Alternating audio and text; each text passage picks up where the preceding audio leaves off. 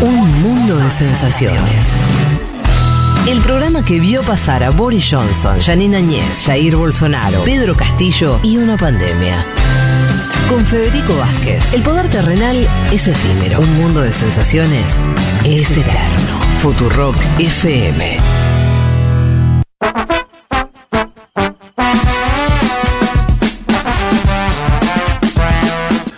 Juancito. Tenemos eh, que tocar varias cuestiones que tienen que ver con un país que seguimos siempre de cerca, del que hablamos mucho, que es España, y una situación política no definida. Más se, definida está que antes. se va a definir ahora, en estas semanas. Ah, Este es un poco el título. perdón, Ah. ¿hay una fecha? Pe- Perdón mi Hay desconocimiento. un de la- deadline, que ¿Cómo es es? el 27 de noviembre. Sánchez tiene hasta el 27 de noviembre para conseguir los apoyos y validarlos en el Congreso. De lo contrario, habrá repetición electoral. Que a los españoles les pasó, ¿se acuerdan esa vez que no paraban de votar? Sí, le pasó, o sea, 2015-2016, ¿no? ¿Se acuerdan con. Un par de veces, yo no me acuerdo. termina yo- ganando sí. Rajoy. Claro, claro. Y a Sánchez mismo le pasó, claro. Sánchez 2019 se votó No llegó a votar la gente, pero hubo varias elecciones. en la- 2019. Lo mismo pasó, Claro. que ahí no se ponen de acuerdo con Pablo Iglesias y Claro. Sánchez dice, bueno, Repitamos. voy de vuelta y ahí pierde los dos y dicen, mira, No, tenés que no juntar está la para vos, yo, vamos a formar gobierno. A ver, ¿por qué digo que son semanas importantes? Porque en esta que pasó se presentó Alberto Núñez Feijó, el candidato del Partido Popular, para justamente el voto y el debate de investidura. Eh, Feijó, lo hemos contado desde el primer día, no tenía, no tiene los apoyos necesarios para formar gobierno. Eh, recordemos algo, siempre vale la pena decirlo, España es un sistema, tiene un sistema parlamentario donde es presidente quien logra una mayoría de eh, votos en el Congreso, o sea, una mayoría de escaños a favor. Ninguno de los candidatos tenía eh, ese, ese apoyo, digamos, matemáticamente, pero sabemos que Sánchez está mucho más cerca de lograrlo que Feijó. Son dos vueltas, esto también lo habíamos contado, o sea, teníamos primero una votación donde Feijó necesitaba una mayoría absoluta, o sea, 176 escaños, no lo consigue, consiguió solamente 172, y en la segunda cerquita vuelta- todo, ¿no? Muy cerquita. Digo, sí. le faltaban cuatro. Le, Le fal- faltaron, di- dijiste 172 y era 176. Sí. O sea, cuatro, estuvo a cuatro votos de tener la mayoría. Sí. Eh, y después necesitaba una mayoría simple, que es más sí es que no es. Y ahí también fracasó eh, este viernes, o sea, fue el miércoles la primera votación, el viernes la segunda, con un discurso, el de Feijó, muy centrado en denostar al PSOE, o sea, él ya arrancó su discurso no tanto proponiendo un- su propuesta de, Claro.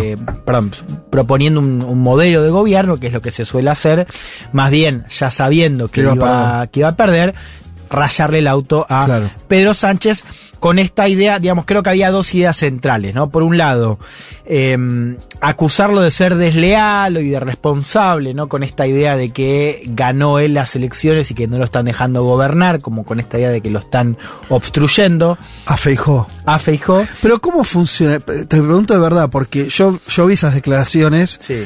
Son lógicas. Él, él fue el más votado. Sí. Pero en un sistema parlamentario eso nunca es que, no cuenta. No, es un- no entiendo cómo es un argumento político.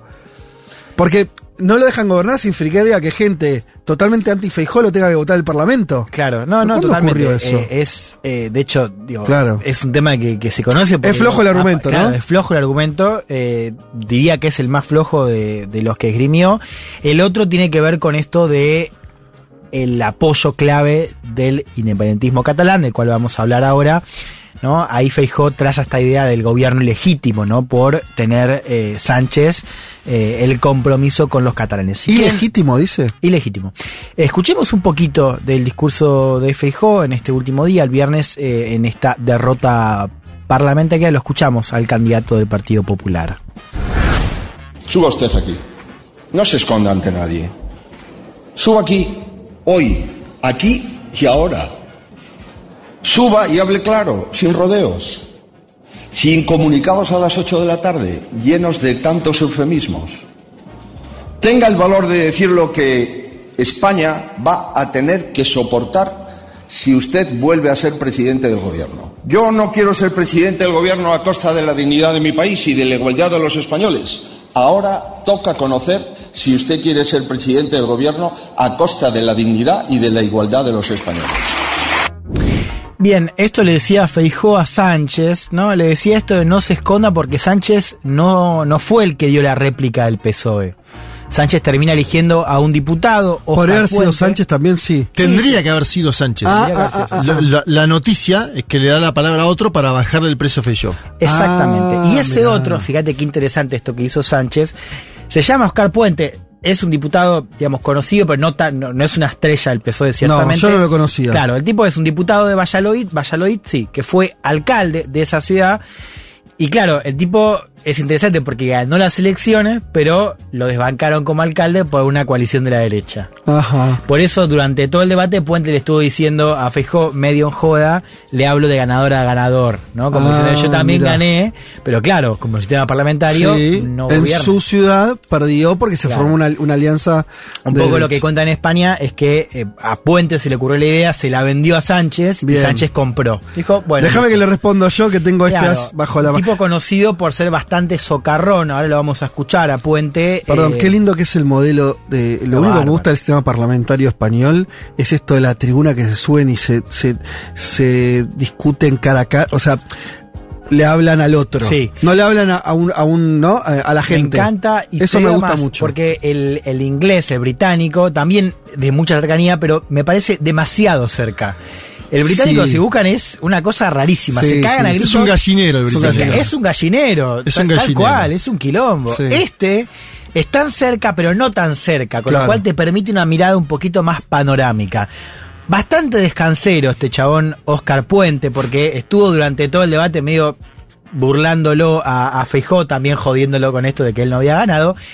Y fíjense, les voy a traer este algo que a mí me, también me hizo un poco de gracia donde en el cual Puente le recuerda la noche de las elecciones con la escena que hemos comentado acá, la escena de Génova en la salida eh, de la sede del Partido Popular de Madrid, donde estaban todos de blanco y aparece, ¿se Isabel. acuerdan? Isabel Díaz Ayuso, Claro. la otra candidata de derecha dentro del Partido Popular.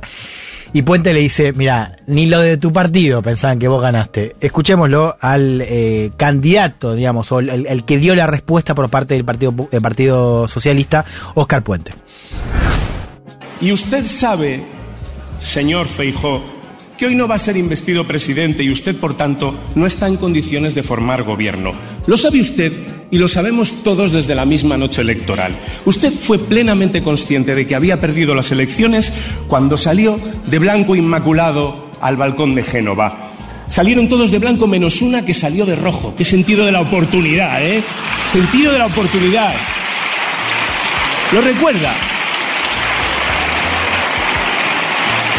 ¿No escuchó usted gritar Alberto, Alberto, Núñez, Núñez, Feijó, Feijó, presidente, presidente? No, escuchó usted gritar Ayuso, Ayuso. ¿Se acuerda? Hombre.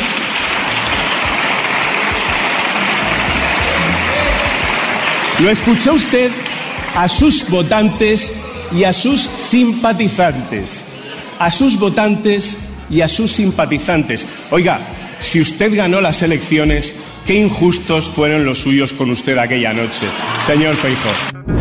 Ah, no, no. la- eh, un, un- lo gastó. Se le gastó, llama meada esto, lo ¿no? gastó. Claro, empieza a quedar más claro después del escenario electoral de, de- de aquella noche que Feijó está incómodo, no solamente por su posición con Vox, sino con su posición dentro del partido. ¿no? Por- el liderazgo de Ayuso. Exacto, la tensión con el área dura que comanda Ayuso empieza a ser cada vez más notable.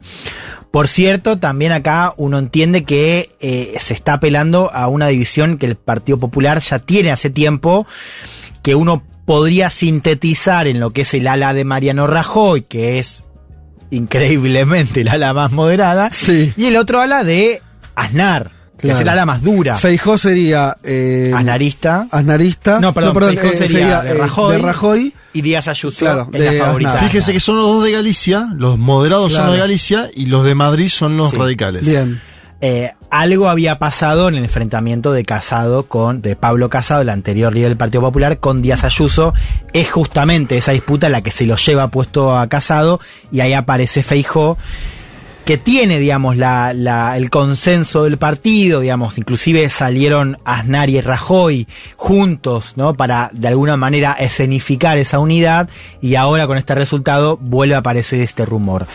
Aznar y Rajoy estuvieron en la manifestación que se dio en Madrid el domingo anterior al debate de investidura, una mm, manifestación ya planteada en parte como apoyo a Feijó, pero también como un rechazo a la amnistía, que es Sí. el principal punto que se está discutiendo hoy entre el bloque catalán, independentista, y el gobierno de Sánchez, ¿no? O sea, ya aparece en la calle esta idea de eh, salir a defender la posibilidad de un acuerdo, digamos, donde la amnistía sea parte eh, central. Es el corazón del quilombo ese, ¿no? Es el corazón. Ahora vamos ahí. Sí. Vamos ahí. Eh, a ver, me, me gustó una columna de Nacho Escolar, director de- del diario.es, al cual siempre recomiendo leer. Él dice algo que sintetiza de la siguiente manera. Dice, "Fei- Feijó sale mejor parado en el partido porque este fue un discurso el que dio dos discursos en verdad bastante duros, digamos, ¿no? Como con, con un mensaje más parecido al de la heradura del, del gobierno, ya sabiendo que, del Partido Popular, ya sabiendo que no iba a conseguir los votos, ¿no? Pero la paradoja es que cada cosa que lo refuerza, el, el discurso que lo refuerza hacia adentro, es el que más lo daña hacia afuera, porque es el que electoralmente más costos tiene. Básicamente quedar el PP asociado con Vox, ¿no? A propósito de la ultraderecha, y por eso traigo el tema de la amnistía, quiero que escuchemos el discurso de Abascal. Abascal que votó a favor en los dos días. o Líder sea, de Vox. líder de Vox, de la ultraderecha, exactamente. Fíjense esto, dice, habla sobre, sobre el sí y habla sobre la defensa, ¿no? Ya pensando en un posible gobierno de Sánchez con los catalanes, en lo que es para mí una amenaza. Ahora escuchémoslo y ustedes díganme qué les parece, pero ya dice una amenaza, dice cuando nosotros nos defendamos de este gobierno, no se pongan a llorisquear. Escuchemos. Le reitero nuestro voto afirmativo en esta segunda sesión, como no podía ser de otra manera, porque tenemos enfrente al epítome de la corrupción en política. Un político amnistiando a otro político a cambio de sus votos para mantenerse en el poder.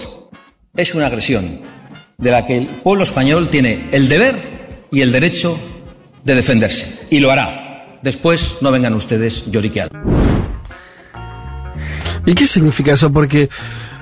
eh, no entiendo.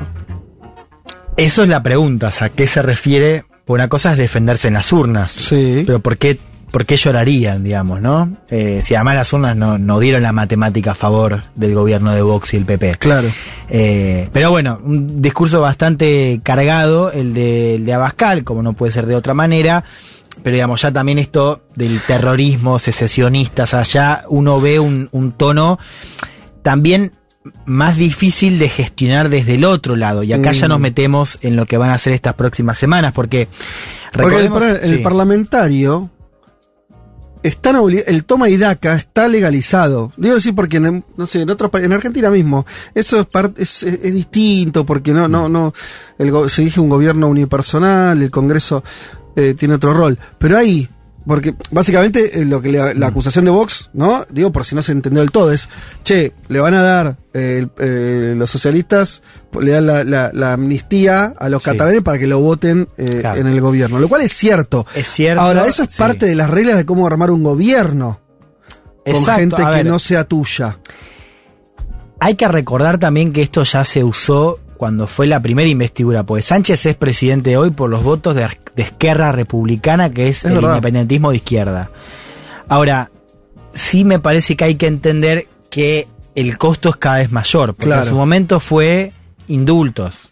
A no todos, digamos, Sí. indultos a los principales. Y ahí pa- aparece, por ejemplo, Oriol Junqueras, que es el líder de RC.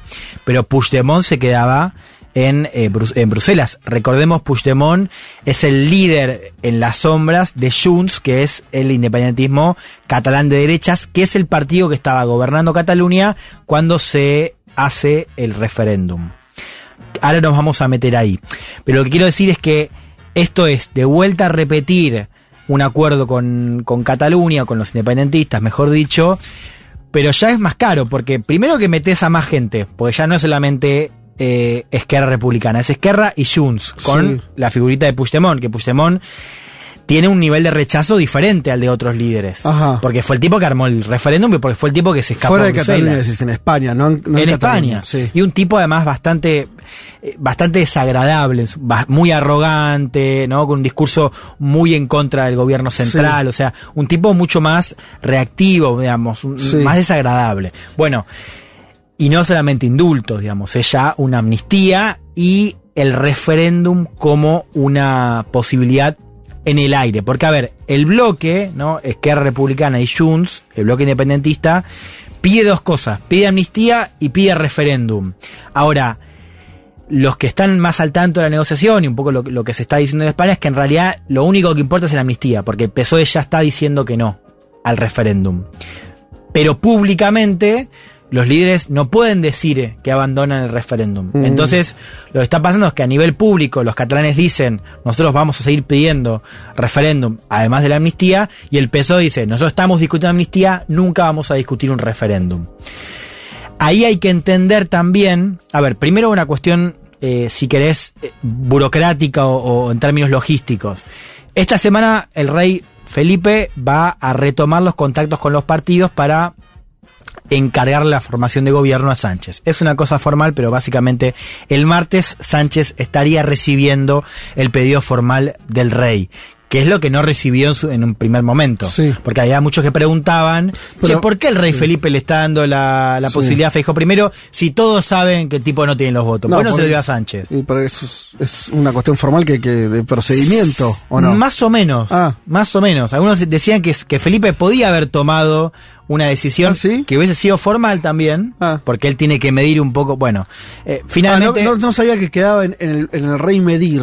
sí. O sea, yo pensé que tenía que convocar primero al que más votos sacó y listo, y después a los siguientes. es que, se- es que tiene que convocar al, al- que más chances tenga de gobernar. Eso es lo, es- esa es la, la regla. Claro. No al que sacó exactamente más diputados Claro. en la elección. Eh, ahora, Imaginémonos igual Sí. si Sánchez iba como propuesta de Felipe y ganaba, que es una de las posibilidades, lo que hubiera hecho el PP. Me parece que lo que hace Felipe, posiblemente coordinado con Pedro Sánchez, esto es una hipótesis que tiro al aire, sea decir, bueno, vamos primero con esto, creamos un marco de institucionalidad Claro. y luego va el candidato que puede ganar. Sí, ¿Se entiende? sí, Total, Sí, sí. es es buena esa, esa cote porque además a Sánchez le convenía en parte por esto y en parte porque le da un poco más de tiempo, ¿no? Y demostrar, o sea, Sánchez lo que quiere mostrar es al electorado catalán, le quiere decir, también con los partidos, ojo porque si no nos votan a nosotros, el riesgo es un gobierno del PP y Vox. O sea, por eso a Sánchez le conviene siempre tener muy cerca Sí, a Feijóo, y que sí. se vuelva a votar y que el PSOE le vaya mejor en Cataluña y bajen los independentistas, que también es otra hipótesis. Que tiene una carta en la mano Sánchez para negociar con los catalanes y decirle, ojo porque a mí me fue muy bien en Cataluña y si vamos a elecciones en diciembre me puede ir mejor. Mm. Así que me tienen que apoyar y por ahí con estas dos cosas, bueno, una, no las dos, ¿entiende? Me interesa eso, Cabrís, porque es verdad que a Sánchez le fue muy bien en Cataluña. De hecho, vuelvo a traer el dato que yo comentaba esa semana electoral. El 40, por- más del 40% de los de las ganancias que tuvo Sánchez en términos de votos con respecto a la, a la elección anterior eh, se dan en Cataluña. Más del 40%. O sea, dicho más fácil, Sánchez está donde está, o sea, no perdió por Cataluña Claro. porque le comió una buena cantidad del voto a Esquerra Republicana. ¿No? O sea, Ajá. Esquerra es el partido que más pierde. Y ahí empieza a haber también una tensión dentro del bloque, porque ya Esquerra no es el único partido que tiene llave. Como Junts, que es la derecha del bloque independentista, también la tiene. Se están empezando a pelear para ver quién conduce el bloque independentista Claro. que en 2017 fue Junts con Puigdemont, después Esquerra le gana Sí. la partida y ahora, viste, aparece Junts como un actor con mayor peso político a nivel nacional, con lo cual el dilema para Sánchez también incluye las internas en Cataluña y también en País Vasco, pero después esa es otra, otra columna. Bien. O sea, hay también equilibrios internos que hay que seguir de cerca. Uno hace la pregunta también, ¿por qué Sánchez ganó tanto en, en Cataluña? Bueno, seguramente porque había un temor muy fuerte en Cataluña de que Vox y el PP volvieran al gobierno con los costos que iba a tener. Pero también es cierto que Sánchez logró gestionar bien el conflicto, ¿no? O sea, efectivamente, Sánchez pudo decir que el conflicto en Cataluña lo resolvió mucho mejor con el diálogo que con los palos de Rajoy. digamos, porque puede decir, mira, la derecha llevó al referéndum. Yo lo que hice fue desinflar hasta electoralmente a los independentistas, porque el mejor momento fue cuando estaba la derecha. Ahora ya no tienen tanto peso. Eso para vender, si querés, a su electorado la vía negociada, la vía de eh, diálogo. Pero este tema interno, ¿no? Donde Esquerra empieza a ver cómo Junts eh, le come al menos un poco de atención, es importante. Fíjense, esta semana se aprobó una resolución en el Parlamento catalán, resolución conjunta entre Junts y Esquerra Republicana, en la que plantean que no va a haber investidura si Sánchez no se compromete a trabajar para, dicen, hacer efectivas las condiciones para la celebración del referéndum. Que apa- aparece de vuelta esto que te decía. Por privado, ellos con la, con la amnistía estarían conformes, pero públicamente no Sí, pueden dejar de referéndum. Y eso es lo que más débil lo vuelve a Sánchez a los ojos de la derecha. Pues lo que dice la derecha es, ojo que no es amnistía nomás, porque estos tipos no van a, re- a renunciar nunca al referéndum. Bueno, así se está, se está planteando esta campaña para que, eh, bueno, Sánchez consiga los eh, votos. Recordemos, 27 de noviembre es el plazo, el deadline para que Sánchez tenga sus apoyos. Dos En el- meses, un en poquito el de dos PSOE meses. dicen que va a ser a mediados de octubre, Bien. quizás a fines de octubre cuando se vote esta investidura. No quieren ir al Congreso sin tener los votos No, claro. eh, ya cocinados. Hoy un poco leyendo la prensa española, siguiendo un analistas, dicen que lo más posible es que Sánchez redite la coalición con este apoyo de Junts y de Esquerra Republicana. Por supuesto, no está nada dicho y tranquilamente podría haber elecciones otra vez.